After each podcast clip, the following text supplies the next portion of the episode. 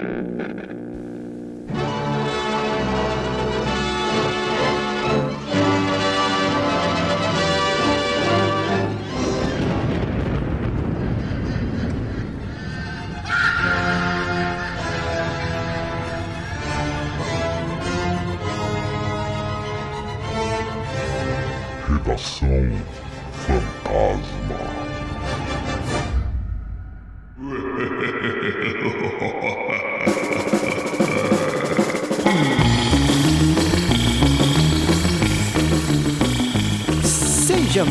Bem-vindo ou bem-vinda a mais um Redação Fantasma, o programa semanal do podcast Frequência Fantasma, onde a gente divide com vocês e discute notícias do universo do terror. E aí não só de cinema de terror, né? Mas do universo de terror em geral. Seja games, séries, é... enfim, música, não sei.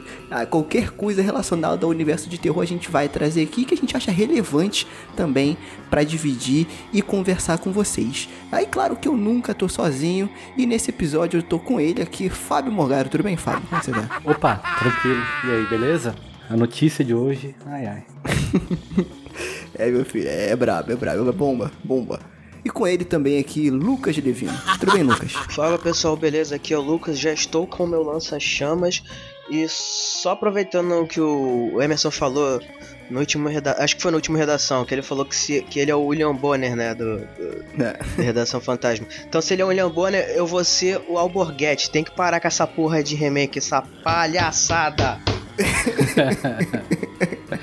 ai, ai. Boa, boa.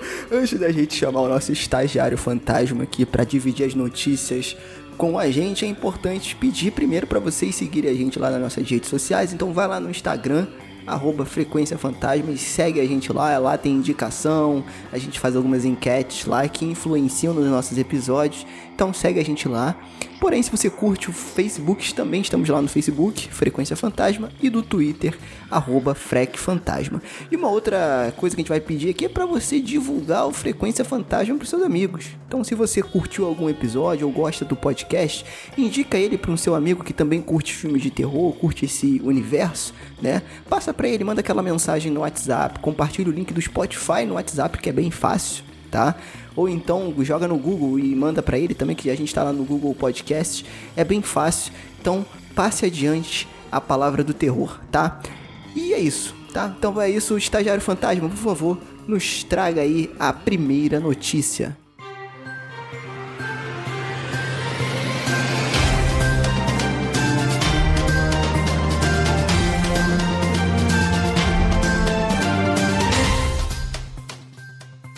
Diretores do novo massacre da Serra Elétrica são demitidos na primeira semana de filmagem.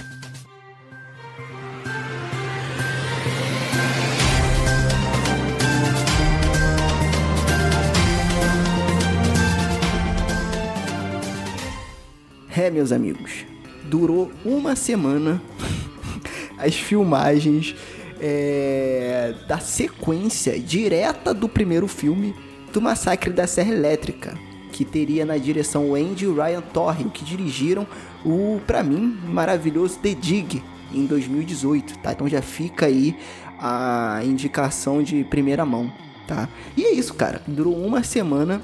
A produtora Legendary, né, que é lendária, digamos assim, fazendo o trocadilho da, da palavra, não lendária, mas que tem algumas produções. Caralho, meu Deus do céu.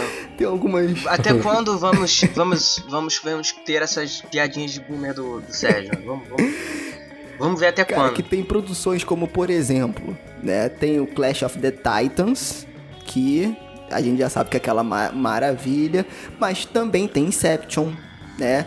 Tem o, o próprio Batman do Christopher Nolan, também tem é, a produção ali da Legendary, né? Tem o, o Man of Steel, enfim, tem filmes bons, mas tem filmes ruins também, né? Tem, digamos que tem mais filmes ruins. Como Mans of Steel. né? É, exatamente. Tem mais filmes ruins do que filmes bons, digamos assim, né?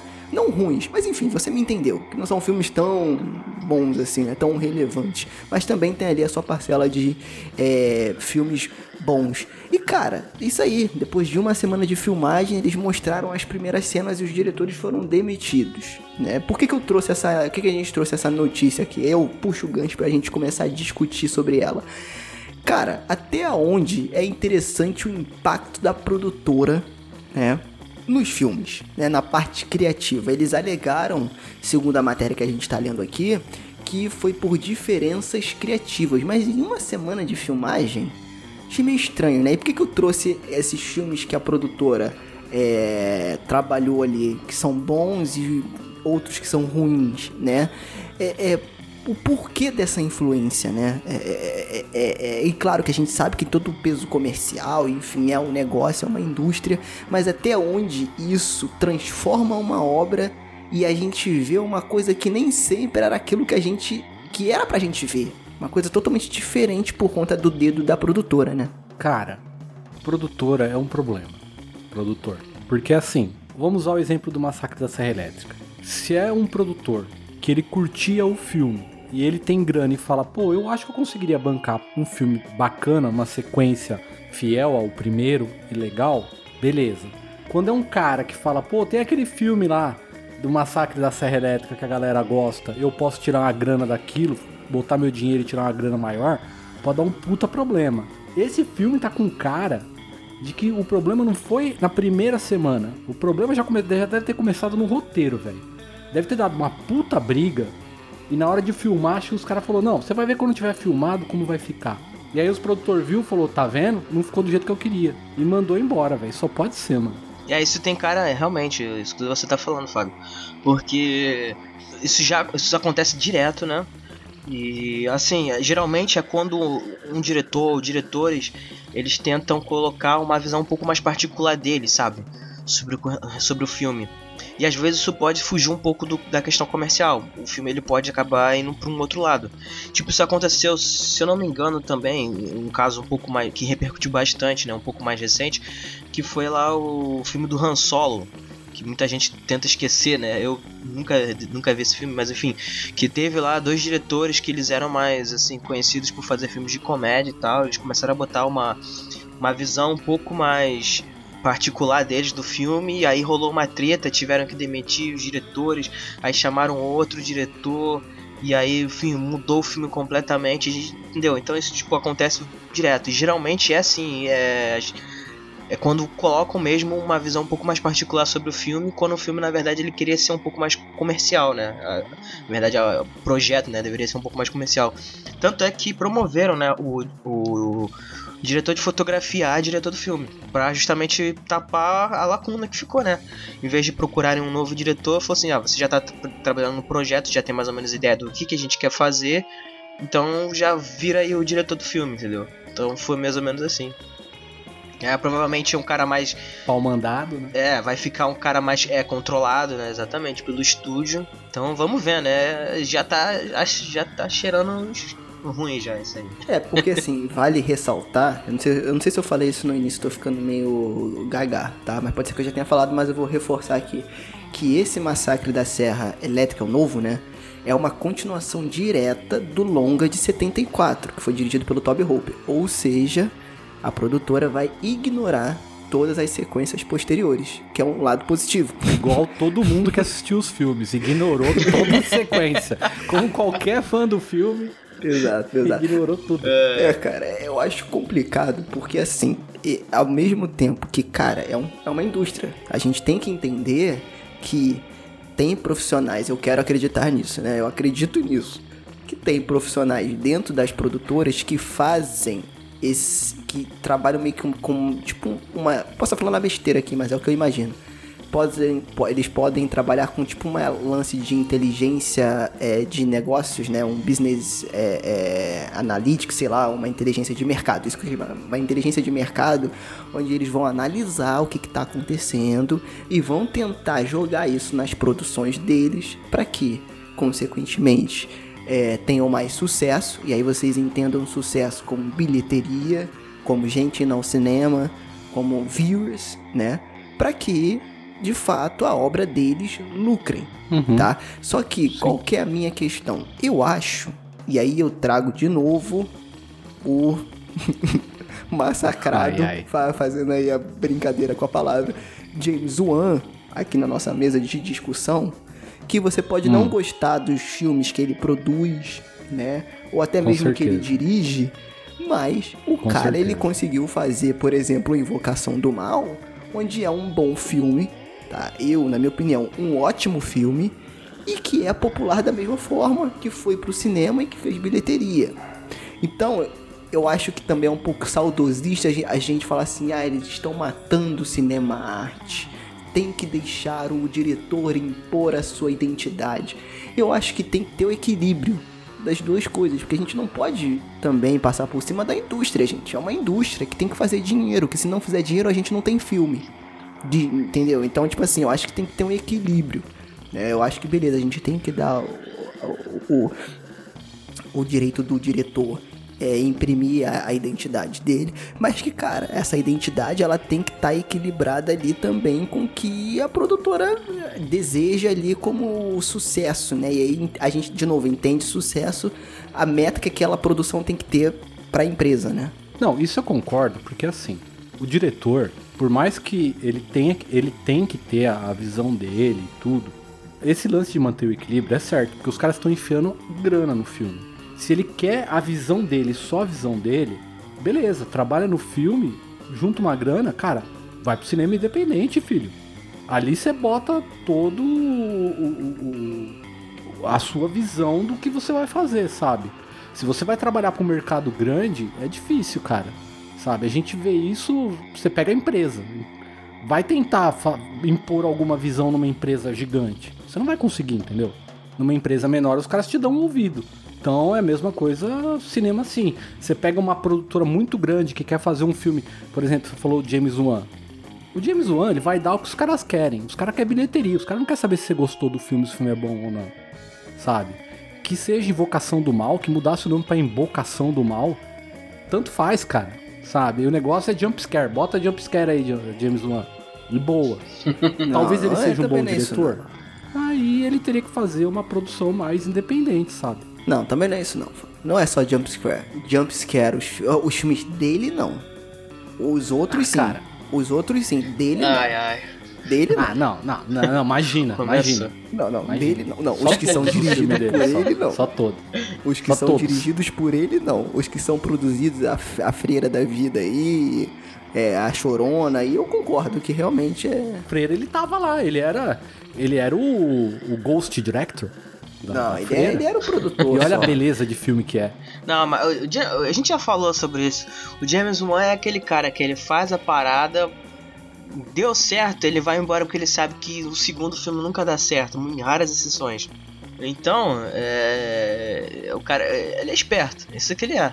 Porque ele faz os, ele faz os filmes dele que dão certo e ele fala assim, bom, já fiz o meu trabalho agora, agora eu vou fazer outra coisa, eu não quero mais saber disso. E aí dá só o nome dele ali, só pra dar a benção dele e tal. Que ele sabe, cara, esse negócio é complicado, né? De- Tem esse negócio aí de. ah, o segundo filme nunca vai ser melhor que o primeiro. Então. Eu só evoquei o James Wan aqui só pra gente levantar essa discussão mesmo de tipo assim, cara, eu acho que é possível unir as duas coisas. Qualidade, direção e a questão mercadológica. Eu não acho que é impossível, tá? Vide é, os filmes da A24, por exemplo. Que beleza, eles não são, pô, vingadores de bilheteria e tal, mas É. eles são bem sucedidos. Nem. É, são, mas eles não. Eles têm. Acho que eles são um circuito diferente. É um público diferenciado, né? Mas eles estão no. O público no- deles não é eles estão no grande público. circuito. Mas eles estão no grande circuito. Não, não, mas assim. não estão com tanta eles não- frequência. Agora que eles estão começando mais. Né? Mas estão. Estão lá. Assim como a Blumhouse. Também, que faz muito Sim. Lixeira. acho, que, acho que o sucesso. Mas também manda, manda, manda bem também. Então acho que é Eu acho que possível. o alcance deles é mais pela qualidade mesmo, entendeu? Do que pela questão mais da, da própria é, divulgação, do marketing e tal. Eu acho que é mais pela. E também pelo, pelo budget deles. Eu acho que é mais pela qualidade dos filmes, entendeu? Então acho que é isso que tá fazendo eles, eles terem essa popularidade. Que bom.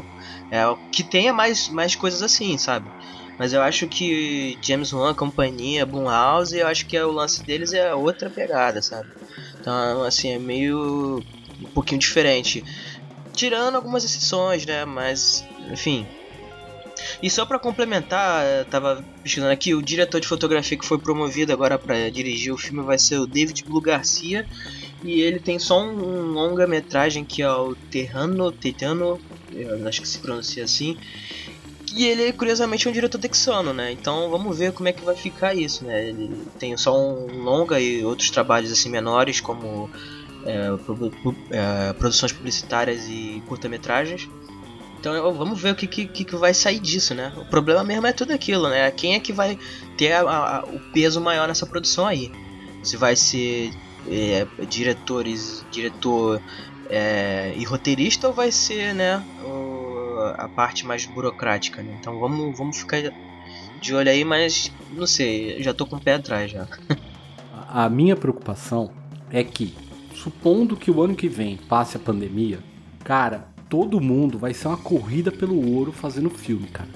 A, a meta vai ser precisamos de dinheiro. Você vai ver as bombas que vai vir por aí. Porque os caras não vão se preocupar em fazer filme decente, na calma, vamos analisar o roteiro. Vai ser, vai que esse filme tem que dar qualquer dinheiro, ele tem que cobrir o gasto e dar um lucro. Você vai ver, cara. É, então fica aí, né? É, e vocês, ouvintes e ouvintas, o que, que vocês acham aí? Responda aí, compartilhe que a gente vai trocar uma ideia lá. Então vamos para a próxima notícia.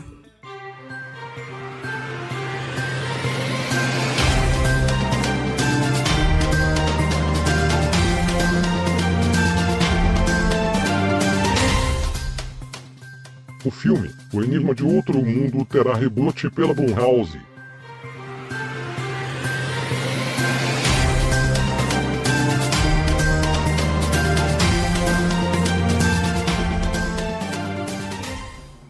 Então, logo depois da bomba do reboot do Exorcista, essa semana, é, nós, para mim, né, queridíssimo John Carpenter, adoro o trabalho dele, eu acho que você que tá ouvindo também deve gostar e todo mundo aqui curte, né? Soltou num festival Fantasia International Film Festival, quando ele foi questionado, né, se ele teria por acaso alguma conversa com o chefe da Blumhouse, que é uma das produtoras de terror, como a gente comentou aí, mais relevantes hoje, né, de filmes de terror. Se ele teria conversado com Jason Blum sobre algum projeto. Eis que o John Carpenter solta. Eu acho que ele está trabalhando no reboot de O Enigma de Outro Mundo. Ele, entende-se de Jason Blum, né? Estou envolvido com isso, talvez, mais pra frente. Respondeu John Carpenter. E aí, meus amigos, como ninguém estava esperando nada, ele soltou essa, ou seja, um reboot para o Enigma de Outro Mundo está em desenvolvimento tá? Pelo que a gente sabe, não tem nenhum diretor, nem roteirista ainda definido e nem elenco. Ele tá por conta própria. Tá sozinho tá, se é. desenvolvendo. tá lá. A ideia da. E aí, cara, cara? O, que, o que eu não consigo entender é, o que que tá rolando com, com Hollywood? Eu sei que tá. O mundo tá nesse, nesse caos total, mas eu não sei o que tá rolando com, com os caras. Que o reboot de, de Exorcista sai numa nota de rodapé e o reboot de, de Enigma de Outro Mundo é só um comentário. Ah, e a propósito, nós estamos fazendo um reboot de. Cara, tipo, que porra é essa, cara? Como, é que, como assim, sabe? O, o, ah, não, é, é um projeto aí, tá ligado? Um projetinho aí. É tipo aquela, aquela piadinha, ah, não, tem uma uma, uma nave de sucata aí, aí quando tu olha é a Millennium Falcon. Tipo, que porra é essa, cara? Muito doido, cara. Então, só pra ambientar os nossos ouvintes e ouvintas aqui, o Enigma do Outro Mundo, tá? Ela, ele já é o filme que a gente conhece, o clássico é, do, do John Carpenter, ele já é uma adaptação tá? pra, para os cinemas de um livro chamado Who Goes There, que foi escrito pelo John Campbell Jr. em 1938 tá? E aí, só lembrando também que o filme, o clássico, ele conta a história de uma equipe de pesquisa que vai para a Antártica e lá, é, depois que eles é, investigam um acidente, eles descobrem que tem um ser, uma criatura alienígena que assume a forma das vítimas, a forma física das vítimas. Então você não sabe quem é, se aquela pessoa ela é aquela pessoa ou é uma criatura alienígena disfarçada. E aí começa todo o terror, a tensão do filme, enfim. E tem vários é, é, pontos ali de ficção científica, enfim. Esse é o filme clássico que a gente conhece, né? E cara, qual que é o meu medo quando eles anunciam o, re o reboot? A Louise, que é a nossa in integrante, que também ela fala muito disso, ela defende o ponto de vista de que, cara, é bom atualizar esses clássicos para uma nova geração. É, uhum. E foi até a última, a última discussão que a gente teve sobre o reboot do Exorcista que eu fiquei dividido. Sempre coerente a Luísa. É. Sempre coerente. Ela usou esse ponto. Só que o Emerson, ele usou outro ponto que eu concordo também. Que é, cara, por que que você jovem não levanta a bunda da sua cadeira e vai pesquisar sobre o filme como ele é? Entendeu? Por que, que você não vai pesquisar o contexto, como que aquele filme foi feito e assistir o filme? Será que esse argumento a gente está sempre adaptando um clássico para uma geração nova, será que não é uma desculpa? E aí eu deixo a pergunta e a polêmica para todo mundo aí, para você que está ouvindo também. Entendeu? Porque assim, Vou... imagine, antes de você falar, Fábio, imagine, hum. imagine que amanhã a gente abre o celular ou a notícias, enfim, os sites que a gente busca aqui, e eles anunciam um reboot ou um remake de Psicose do, do Hitchcock. Do nada. Já teve. Anunciou. Não, mas um remake agora, para essa geração. para essa geração, porque essa é a desculpa. A gente está readaptando para essa nova geração. Oh, não me surpreenderia. Então, eu também tá não. Demorando pra ter. Mas aí que tá. E aí tem outras discussões de, cara, falta criatividade? Que não criam obras mais é, autorais, mais novas? E tem, tá, gente? No cinema underground, independente, tem muita coisa nova acontecendo. Mas no grande mercado, por que não? E por que tanto reboot? Tá? E aí eu jogo a polêmica aí para vocês na nossa bancada, nossa mesa branca aqui, e para os ouvintes que estão ouvindo também. O que, que vocês acham? O que eu penso? É, respondendo até ao, ao, comentário do que o Emerson falou, de, do jovem levantar a bunda e, e pesquisar o filme. Eu acho que os caras têm a mente ainda muito atrasada em relação à tecnologia de hoje, que o mundo inteiro é conectado. É, por exemplo, o próprio Enigma do Outro Mundo, ele é, ele é um filme baseado num livro e num filme de 51 que chama O Monstro do Ártico. Eu nunca ouvi falar desse filme O Monstro do Ártico. Entendi. Eu nunca pesquisei, eu nunca iria atrás de um filme que já foi filmado. É muito difícil. Você vai no que lança naquele momento. Isso na década de 90, tá? Com qualquer filme. Às vezes eu assisti um filme e meus pais já tinham visto o filme original, entendeu? Pô, eu já vi esse filme. Esse filme não é tão antigo assim, o, o outro, né? Essa geração ainda não foi educada a pesquisar. Eu acho que é uma questão de educar mesmo, assim. Falar, olha, vai lá atrás dos originais. Eu acho que é uma etapa que tá se vencendo. Você entendeu? Eu acho que próxima geração já vai ser assim. Eu vou atrás do original e depois ver esse. Então, eles ainda estão com essa mentalidade. Vamos lançar um remake que o cara vai assistir o novo e vai se interessar em assistir o antigo depois. Você entendeu?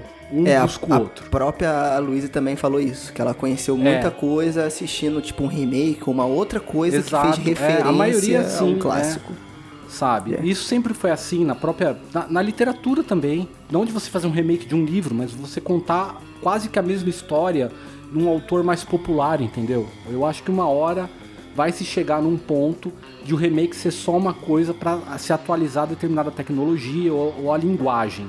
Que tem também a coisa da linguagem, né? No caso do uhum. Exorcista, eu não consigo ver uma, uma atualização daquilo que já foi. Porque o tema do Exorcista não é só não é a, não é a questão da possessão demoníaca da menina. Tinha a questão foi exatamente do padre que eu falei. a mãe. Exatamente o que eu falei no episódio. É, ele tem essas questões para trazer para atualidade, você teria que mudar essas questões para o filme ser diferente, já que é um, um, modo diferente de se contar a história, sabe? A, a, a Reagan, a questão da possessão demoníaca dela, o filme passa a se questionar se é pela mãe ser uma mulher independente de sucesso, divorciada, isso em 1974, que tinha a culpa católica do divórcio, né? Aquela culpa cristã. Então, hoje trazer para essa você tem que mudar esse tipo de narrativa. Teria que ser uma, uma coisa um pouco diferente. Então, assim, o Enigma do Outro Mundo, eu acho ok. É um filme da década de 80. Se eles quiserem fazer fazendo direito, porque, pô, a gente é fã de Carpenter, cara. É chato. A gente fica desgostoso de ver uma obra de um. de alguém que a gente considera sendo. Sabe? O cara, o cara se empenhou ali. Mas tudo bem, faz o remake, cara. Desde que seja bom, não ser naquela porcaria daquele prequel lá, a coisa lá, cara, que aquilo lá foi de desanimar, sabe? Mas eu consigo entender essa visão, mas sei lá. É, então, eu acho que sim, tem esse lance mesmo que o Fábio falou e, e até que o Emerson falou que vocês tinham mencionado. Só que eu acho que é curioso, é meio que contraditório, porque hoje em dia, cara, as coisas estão muito mais fáceis de você pesquisar e procurar e correr atrás, sabe? Então a gente consegue ter informação de que o filme, na verdade, ele foi baseado em outro filme que é baseado num conto de não sei aonde. E... Por mais que às vezes seja difícil encontrar o filme de alguma maneira assim, ou, ou então até mesmo de uma maneira mais alternativa, né? Enfim, é, você pode tentar procurar alguma coisa, sabe? E, conseguir achar. Entendeu? Então, assim, hoje em dia a gente tem essa facilidade, sabe? Só que tem aquele negócio, tipo, da linguagem como você estava mencionando. Por exemplo, tem gente que não assiste filme em preto e branco. Tipo, se recusa a assistir. Eu não vou assistir filme em preto e branco, não gosto. Enfim, e, entendeu? E tá. A pessoa tem o direito dela. É um direito, mas ela tá perdendo meio, muita Mas que eu acho coisa. isso meio, né? É, Sim, eu acho tá isso perdendo meio, né? muita Enfim. coisa. É, esse é o direito da E, pessoa. e- e tem gente que fala assim, ah, eu me recu- recuso a ver filme muito antigo, ou me recuso a ver filme que não tenha os efeitos legais, muito legais e tal. Enfim, e aí tem essa questão de, ah, então vamos atualizar o filme para tecnologias mais recentes, para um público novo que nunca viu, provavelmente também nunca ouviu falar do filme, sabe? Por mais que a gente tenha aí criadores de conteúdo que repassam informação sobre, ah, esse filme tal, na época tal, e indica filmes antigos, não sei o que, sempre vai ter, assim, a gente tá falando aqui na questão mais do grande público. Sempre vai ter muita, a maior parte das pessoas que não conhece o filme, sabe? E por mais que a gente queira ver os filmes que a gente ama e tal, eles sendo mais valorizados, ou até se eles forem ser refeitos, que seja feita uma obra que tenha um- uma outra perspectiva, que agregue, sabe, a obra original, pô, sempre vai ser bem-vindo. O problema é que na maioria das vezes, na verdade, isso é só pra pegar um novo público e lucrar em cima. É. O que não é nada, não tem nada de errado, desde que seja feito de uma forma minimamente com qualidade, sabe? Então, se fizer com qualidade, beleza. Só que essa é a questão. A gente é, até o Fábio mencionou esse filme, essa prequel de 2011, cara, ela inclui na no, no enredo do filme informações novas. Só que é um filme que ele, é- ele tem, ele tem tantos problemas, ele é tão errado de tantas maneiras, sabe?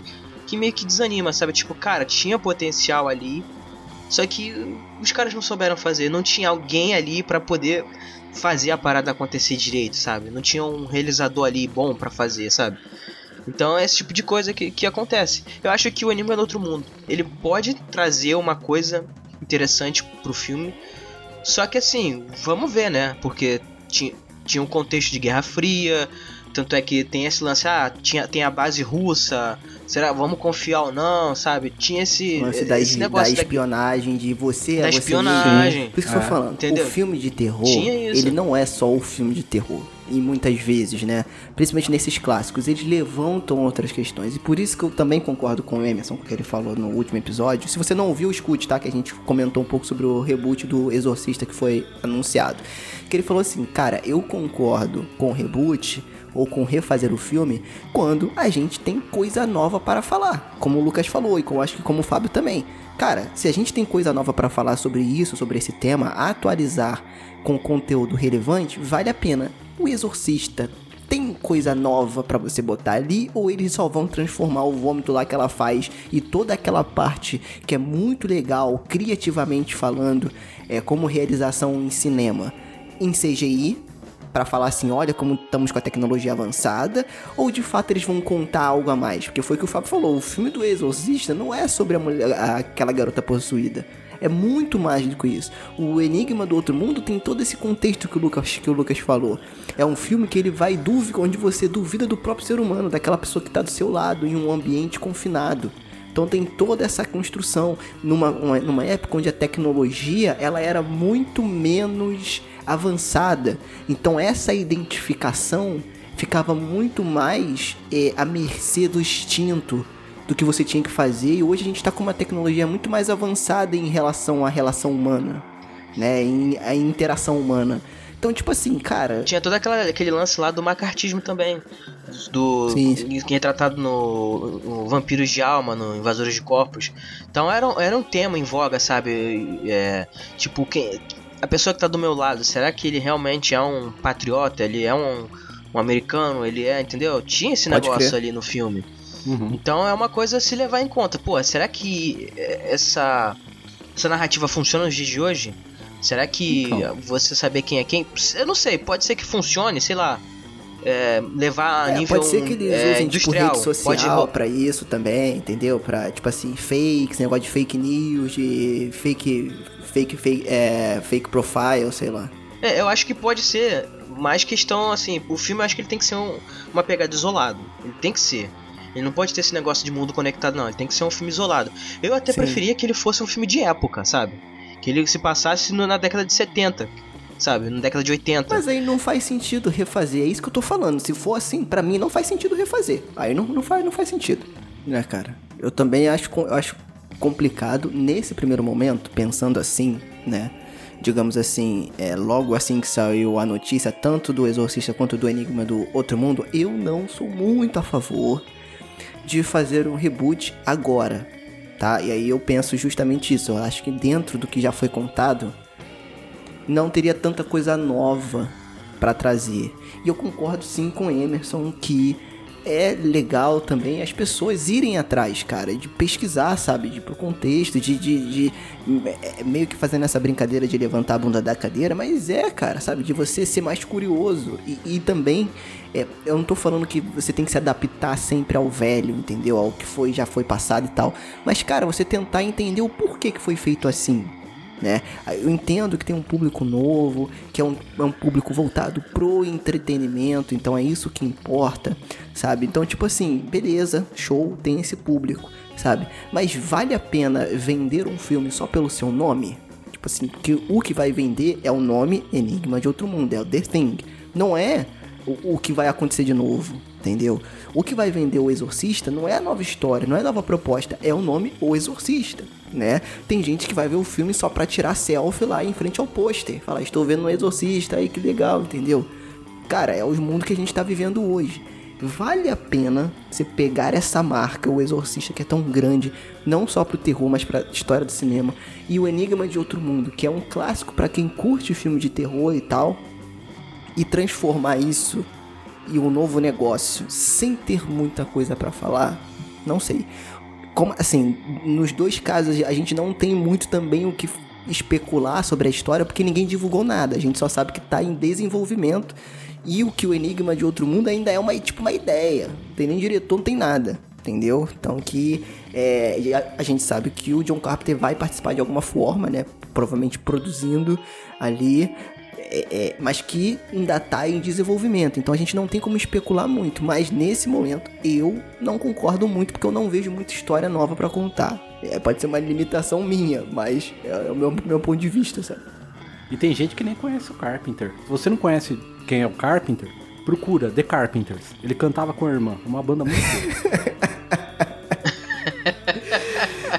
Enfim, é isso aí. Depois desse, dessa discussão aqui, você que tá ouvindo aí, deixa também aí nos comentários dos posts das redes sociais o que, que vocês acham dessas duas notícias aí que a gente troca uma ideia lá, beleza? É isso. Agora vamos para as indicações do final de semana para você aproveitar o fim de, né? Então é isso. Muito obrigado, estagiário fantasma. Agora a gente vai pro Fantasma Indica. Vambora.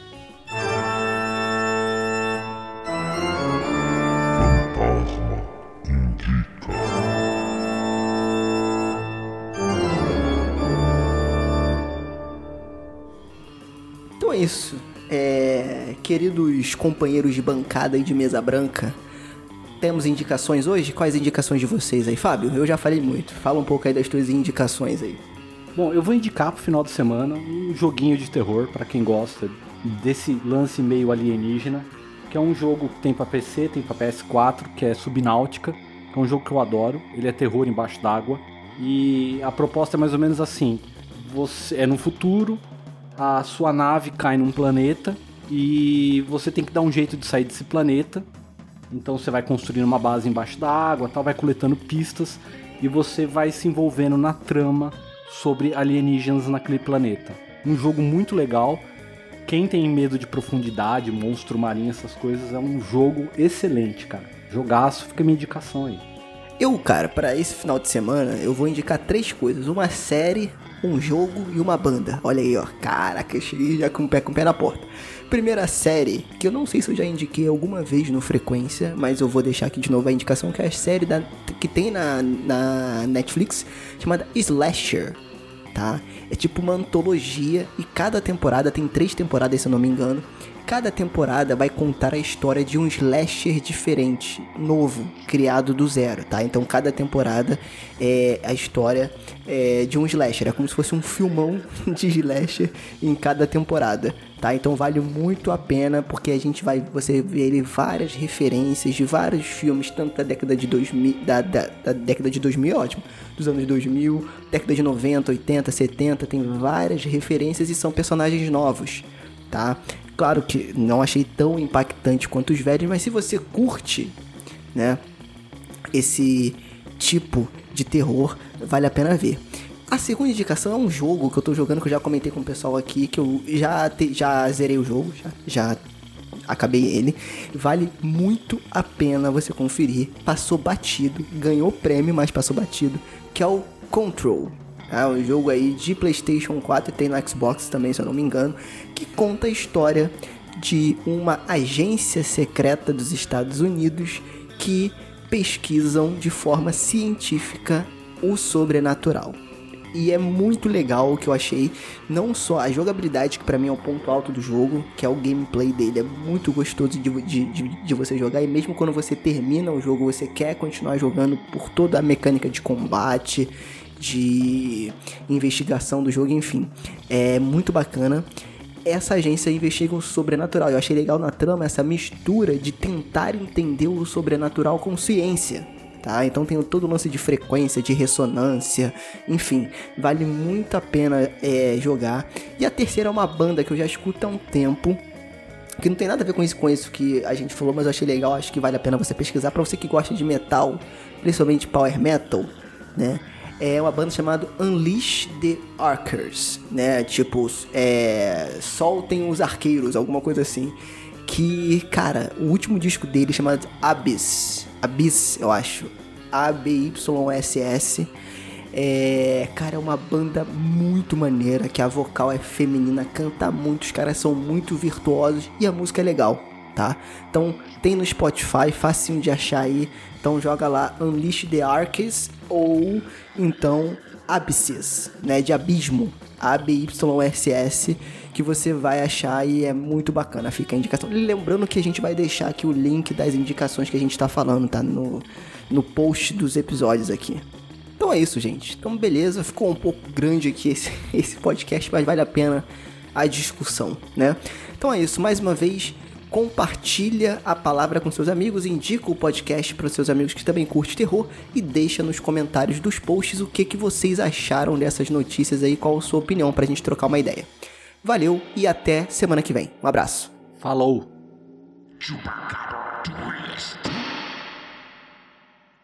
And to our friends of the radio audience, we bid a pleasant good night.